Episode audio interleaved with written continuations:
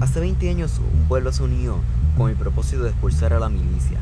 Al igual que dos años atrás, miles de ciudadanos acudieron a las calles para sacar a un gobernador corrupto.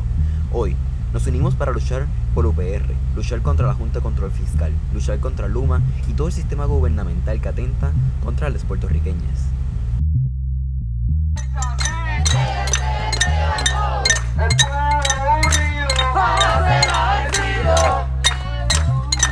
Vamos a hacer hoy.